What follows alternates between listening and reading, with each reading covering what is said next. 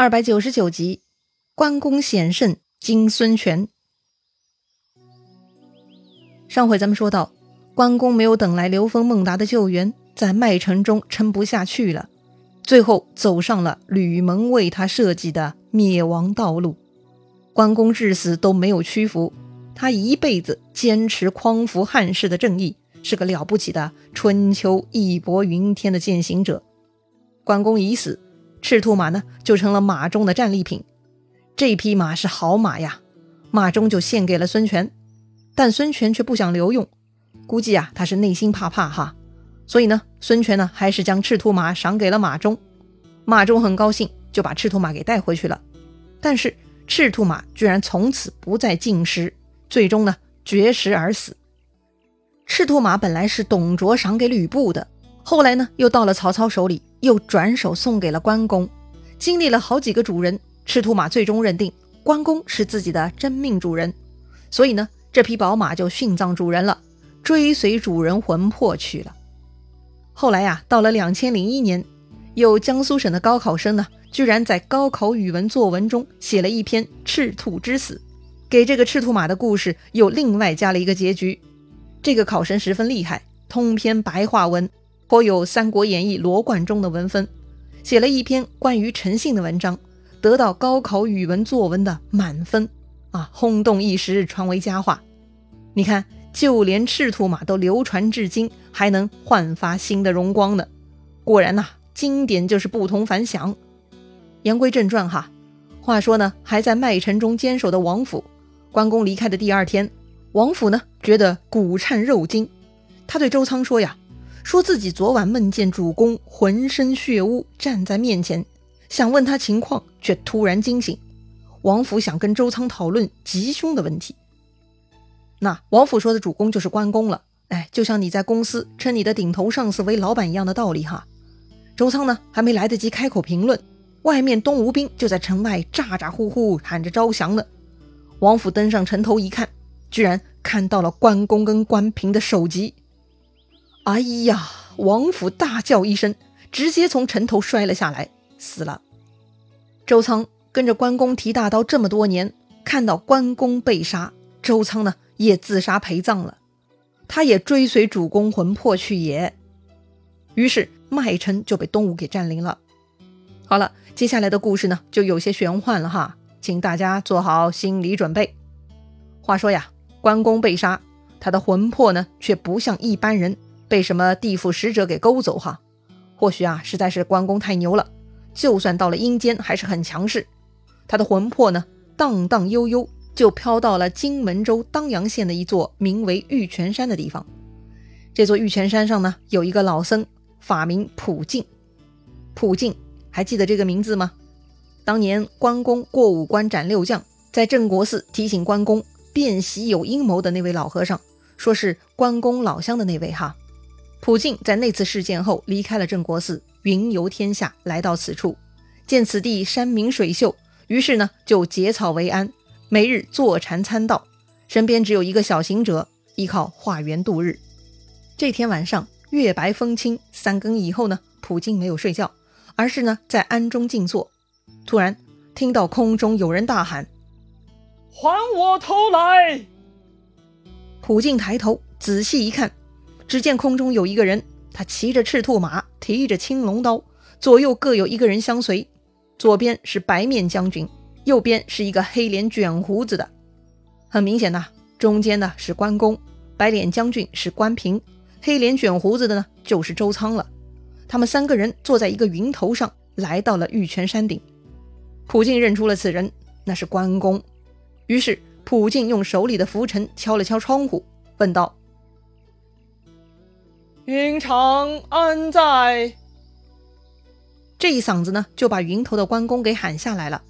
关公问普净法号，普净自报家门，说老僧是普净啊。昔日泗水关前镇国寺中，曾与君侯相会。如今你忘记了吗？哦，普净。关公说呀，之前承蒙相救，感激不尽，不敢相忘。只是我如今遭遇祸事，已经死了。想求您指点迷津。是啊，关公被杀，他内心不服啊。普净呢是个高僧，他就开导关公了。他说呀，是非各种都别说了，一切都是有因果的。这次将军被吕蒙所害，大喊还我头来。可是颜良、文丑、五关六将的众人之头，他们又能向谁去索取呢？哦，是啊，死在关公大刀之下的又何止一人呢？既然如此，就不要在此愤愤不平了。一切皆有因果，得想开点啊！关公呢，就此恍然大悟，于是向普净行礼皈依了。也就是说，关公的魂魄呢，这就落实了。之后啊，关公就时常来玉泉山保护乡民，常常显灵。百姓们为了感念关公之德，就在山顶为关公修建庙宇，四季都来祭祀。好了，玄幻的故事就此了结了吗？普净的话感化关公了吗？虽然啊，关公恍然大悟，但是关公此人嫉恶如仇，他又怎么肯放过仇人呢？所以呀，玄幻的故事啊还得继续。那天，孙权摆庆功宴，庆贺东吴尽收荆襄之地。孙权犒赏三军。当天的主角嘛，不用说了，就是这回立下大功的吕蒙啊。孙权让吕蒙坐在上座。孙权呐，对其他人说：“这么多年。”孤久没有得到荆州，如今唾手而得，都是子民之功啊！确实啊，陆逊想办法麻痹了关公，让关公调走荆州之兵，后面的一连串谋略都是吕蒙的计策呀。不得不说，吕蒙这回的水平确实很高，但吕蒙呢，也不好意思被主公如此夸奖，那是再三推辞谦逊。这个吕蒙是东吴第三任大都督。第一任是周瑜，第二任是鲁肃。于是呢，孙权就开始评价这三任大都督了。首先啊，周瑜不用说了哈，那是雄略过人，破曹操于赤壁，可惜不幸早亡。第二代鲁肃是周瑜推荐的。鲁肃呢有两个优点，一个缺点。优点之一，鲁肃第一次见孙权，就跟孙权讲到了江东的长远发展之策，讲到成就帝王的战略高度，这就是鲁肃高明之处。优点之二，当初曹操来犯，大家都劝孙权投降，只有鲁肃一个人力劝孙权抵抗。而鲁肃的缺点呢，就是上了诸葛亮的当，让孙权将荆州借给刘备。而如今吕蒙设定计谋，力取荆州，所以啊，孙权认为吕蒙远胜过鲁肃、周郎啊。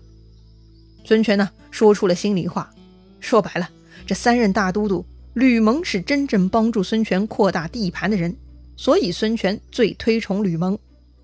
孙权说完，亲自为吕蒙斟酒，吕蒙也很高兴，双手接过酒杯送到嘴边。可是还没等吕蒙喝上一口，突然这个吕蒙发癫了，他把手中酒杯摔倒在地上，一把揪住孙权，厉声大骂：“闭眼小儿，子人鼠辈，认得我吗？”啊！吕蒙这是什么上升了吗？这几句话不是关公曾经骂孙权的吗？众人大惊啊，赶紧上来救孙权。但是那个发了疯的吕蒙呢，又推倒孙权，大步前进，坐到了孙权的位子上。他两眉倒竖，双眼圆睁，大喝道：“我自破黄巾以来，纵横天下三十多年，如今被你等一招用奸计害我。”我生不能啖汝之肉，死当追吕贼之魂。我乃汉寿亭侯关云长也。哎呀，果然是关公附体呀！他的话什么意思呢？关公说呀，活着不能吃掉你们这帮鼠贼之肉，死了也要追吕蒙这个奸贼之魂。哎呀，孙权听到这儿已经吓得不轻了。赶紧率领大小将士向坐在自己位置上的被关公附体的吕蒙下拜。东吴君臣下拜，关公的声音呢也没了。待孙权与众人抬头，那个吕蒙呢已经倒在地上了。走近一看，哎呦我的天，吕蒙七窍流血而死，场面是十分恐怖。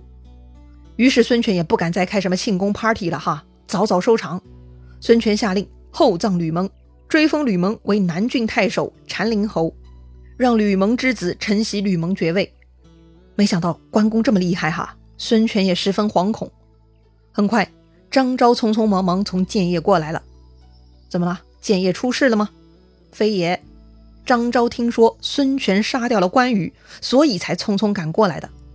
张昭见到孙权就说了：“主公啊，这回您杀掉关公父子，江东之祸就不远了。”啊？为啥呀？虽然吕蒙死的蹊跷，但不管怎么说，夺下荆襄还是可喜可贺的呀。张昭就说了哈：“主公啊，关公不比其他人，他跟刘备可是桃园结拜的兄弟。如果刘备知道关云长被害，必然要起倾国之兵来寻东吴报仇。这刘备已经今非昔比，不是当年那个弱小的刘大耳朵了。如今人家拥有两川之兵，还有诸葛亮之谋、张飞、黄忠、马超、赵云之勇，所以东吴麻烦大了。”哎呀，听到这里，孙权后悔极了。自己要的只是荆州土地而已，一时没想明白，把关公父子给杀掉了，这不就给刘备起兵的借口了吗？哎呀，这下该如何是好呢？不过张昭既然来了，自然不仅仅是为了教训吓唬孙权的，他也是带着计策而来的。张昭呢，给孙权出了一个主意，把关公的首级送给曹操，嫁祸给曹操。这样，刘备就会找曹操报仇，就不关东吴之事了。嗯，这个主意确实不错哈。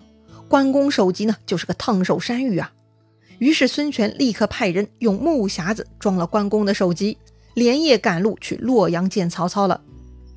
曹操嘛，本来在磨皮等消息的，后来听说东吴围剿关公，暂时曹军这边没有问题，所以曹操就回了洛阳。这里呢，再闲谈一句哈。按说曹操应该回许都或者邺城，为啥曹操在洛阳呢？此事很奇怪哈，演义书中没有特别说明，所以呢，咱们也不用追究了哈。话说曹操这一天听说东吴派使者送来了关公首级，曹操很高兴，想着云长已死，从此自己就可以高枕无忧了。是啊，前面关公水淹七军，杀气腾腾，曹操吓得都想迁都了，自然是睡不好的。如今关公已死。曹操不必再考虑迁都的问题，自然很高兴。曹操高兴，不就中了东吴的计策了吗？东吴真的能将祸水引向曹操吗？到底刘备得找谁复仇呢？精彩故事啊，下一回咱们接着聊。